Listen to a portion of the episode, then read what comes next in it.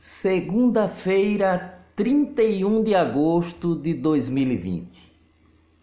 Um ano após a chegada de manchas de óleo no litoral do Nordeste, um dos maiores desastres ambientais do país, nada foi esclarecido e ninguém foi punido.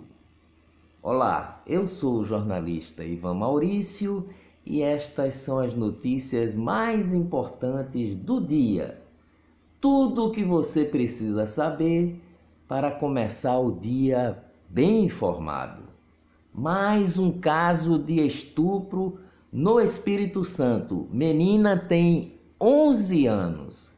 Menina de 11 anos, grávida após estupro, sofre para acessar o aborto legal.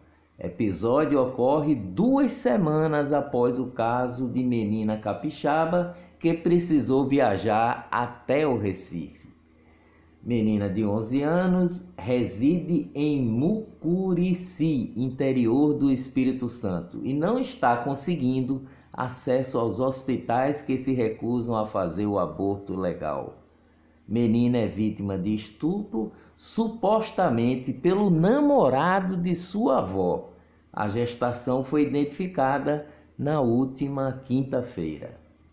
Confirmado, foi o tio quem estuprou a menina de 10 anos.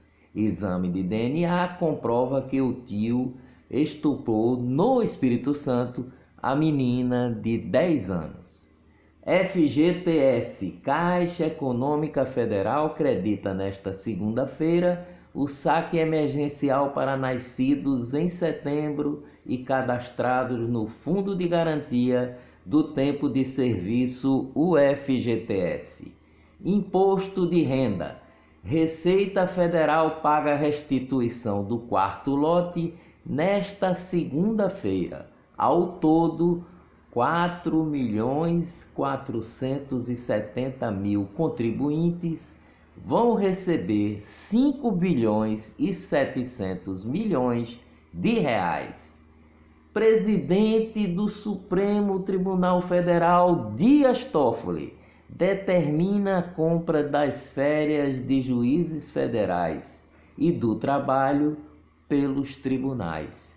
A decisão vai custar 167 milhões aos cofres públicos o dinheiro dos impostos que nós pagamos. Novos tremores de terra foram sentidos ontem no recôncavo baiano e o terremoto foi na escala 4.2 da escala Richter. É registrado em municípios da Bahia. Não há registros de feridos, de acordo com o, as informações, o primeiro tremor foi registrado às 7 horas e 45 minutos do domingo e o segundo um pouco mais brando por, falta da, por volta das 8 horas e 20 minutos.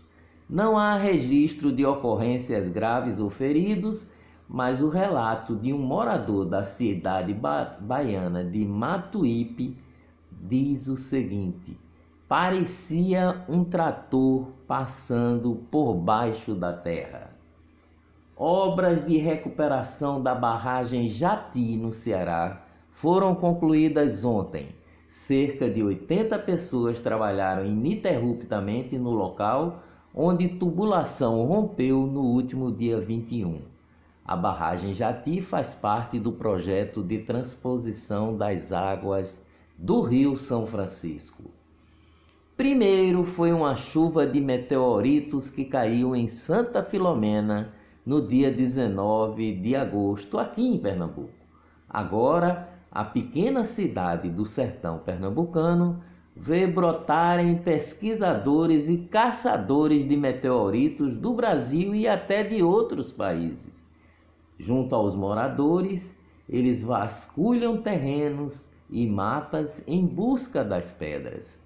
A única pousada da cidade que funciona junto ao posto de gasolina virou centro comercial, onde meteoritos maiores podem valer até 100 mil reais. Uma lancha explodiu ontem e deixou cinco pessoas feridas na praia de Marinha Farinha, em Paulista, na região metropolitana do Recife. De acordo com o Corpo de Bombeiros, uma das pessoas foi socorrida sem sentir as pernas. Após 15 anos, o jogador brasileiro Neymar Júnior não estará mais na lista de atletas patrocinados pela Nike. A saída de Neymar do time da Nike, que incluiu craques como Cristiano Ronaldo, está marcada para o próximo dia 31 de agosto, segundo informou em nota a própria Nike. A Puma é favorita a patrocinar Neymar após o rompimento. A atriz e ex-secretária da Cultura Regina Duarte sofreu uma queda nas ruas de São Paulo e precisou passar por uma cirurgia após quebrar três dentes. Tweet publicado no perfil oficial de Chadwick Boseman para anunciar a morte do ator tornou-se o mais curtido da história da rede social. Foi curtido no Twitter por 6 milhões e 900 mil pessoas, além de registrar mais de 3 milhões de retweets e 159 mil comentários. Chadwick Boseman que interpretou Pantera Negra nos cinemas, morreu de câncer de cólon. Funcionários do Diário de Pernambuco decretaram estado de greve e estão com quatro meses de salários atrasados. Problemas no ar-condicionado provoca fechamento de UTI pediátrica no Hospital Oswaldo Cruz, no Recife. Previsão de normalização é em 15 dias.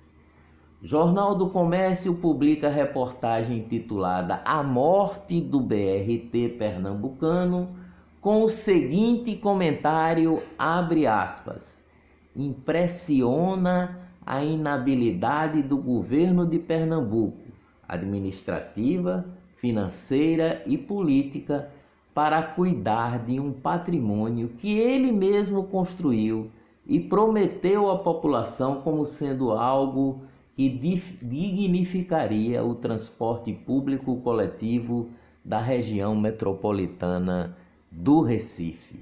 Fecha aspas. Um depoimento obtido pelo Fantástico ontem da investigação que aponta a deputada federal Flor Delis, do PSD do Rio de Janeiro, como mandante do assassinato do marido, o pastor Anderson do Carmo, mostra que a parlamentar teria oferecido uma filha afetiva do casal para pastores estrangeiros. Corrupção na Igreja Católica. Igreja Irmã de Padre Robson de Oliveira é investigada por suspeita de ter sido laranja em desvio de 120 milhões doados por fiéis. Segundo o Ministério Público, ela mora em uma casa de luxo que pertence à Associação Filhos do Pai Eterno e participou de 24 operações imobiliárias suspeita. Padre Robson é suspeito de pagar servidores públicos com dinheiro da Associação dos Filhos do Pai Eterno para que destruíssem arquivos comprometedores contra ele. Corrupção em Paulista. Delegado Diego Pinheiro, da Polícia Civil, confirmou que a empresa Casa de Farinha, da família Pontual, cujo pai Romero é do Conselho de Ética do Partido Socialista Brasileiro, foi um dos alvos da Operação Locatário 2 que ocorreu na sexta-feira passada, que investiga de esquema de corrupção, fraudes em licitações e lavagem de dinheiro na prefeitura do Paulista. Ainda segundo o delegado, um dos sócios da empresa foi alvo de buscas e apreensões. O nome desse sócio não foi revelado. Ainda segundo a Polícia Federal, a Polícia Civil, foram identificados depósitos bancários de empresários por meio de interposta pessoa da Casa de Farinha para o prefeito de Paulista, Júnior Matuto. Corrupção. Dias antes da Operação Placebo ganhar as ruas, em 26 de maio, o governador Wilson Witzel repassou 15 mil reais em espécie ao pastor Everaldo, presidente do Partido Social Cristão, o PSC. Segundo o relato de Edmar Santos, ex-secretário de Saúde do Rio de Janeiro.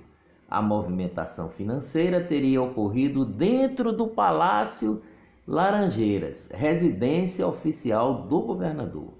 De acordo com Edmar Santos, que fechou acordo de colaboração premiada, foi o próprio pastor Everaldo quem contou sobre o dinheiro.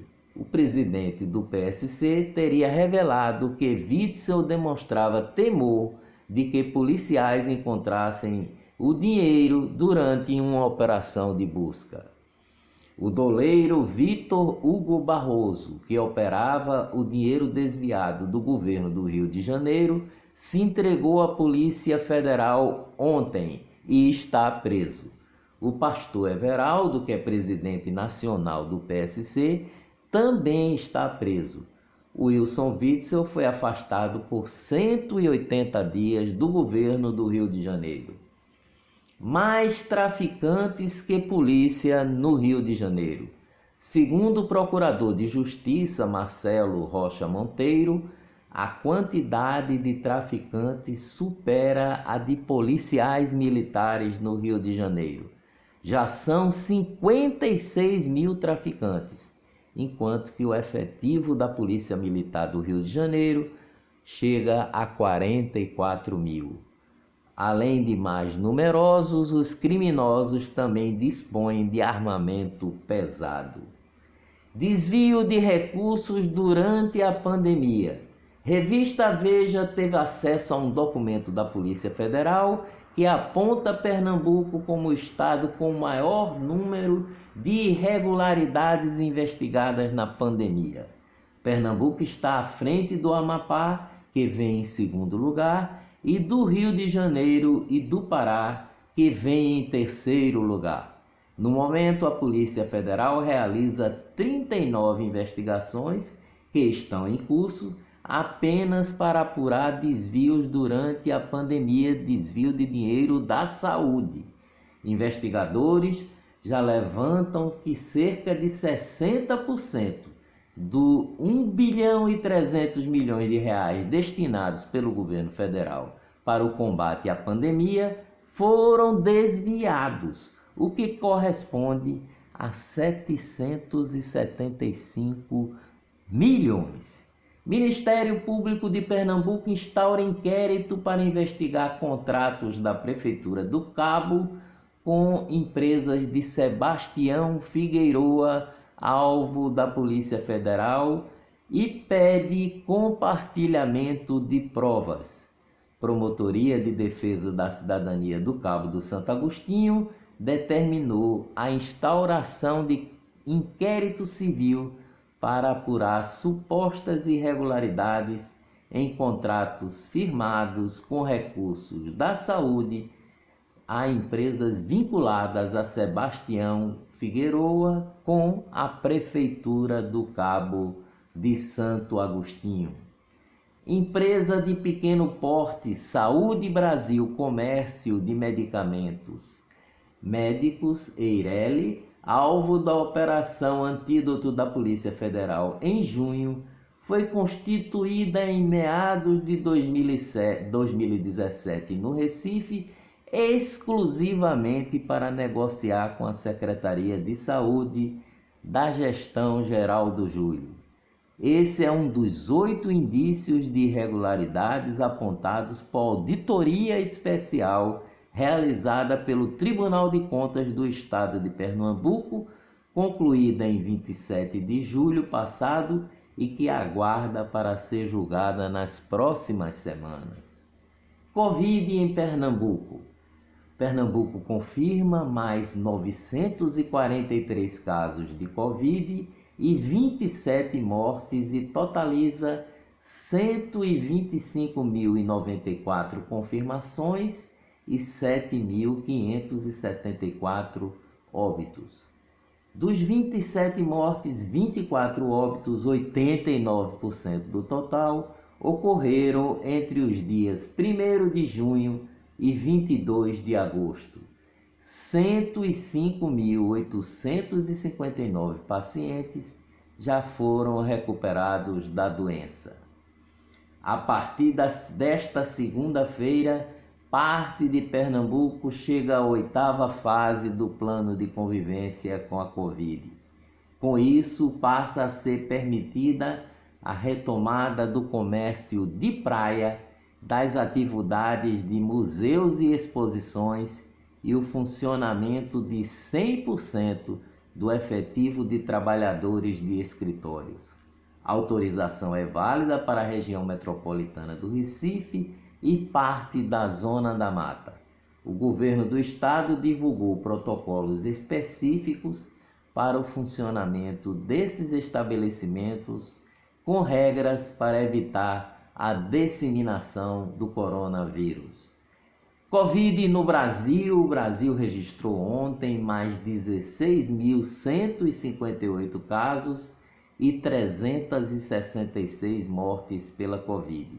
Ao todo, o país soma 3 milhões 862 mil diagnósticos e 120 mil 828 vítimas fatais causadas pelo coronavírus.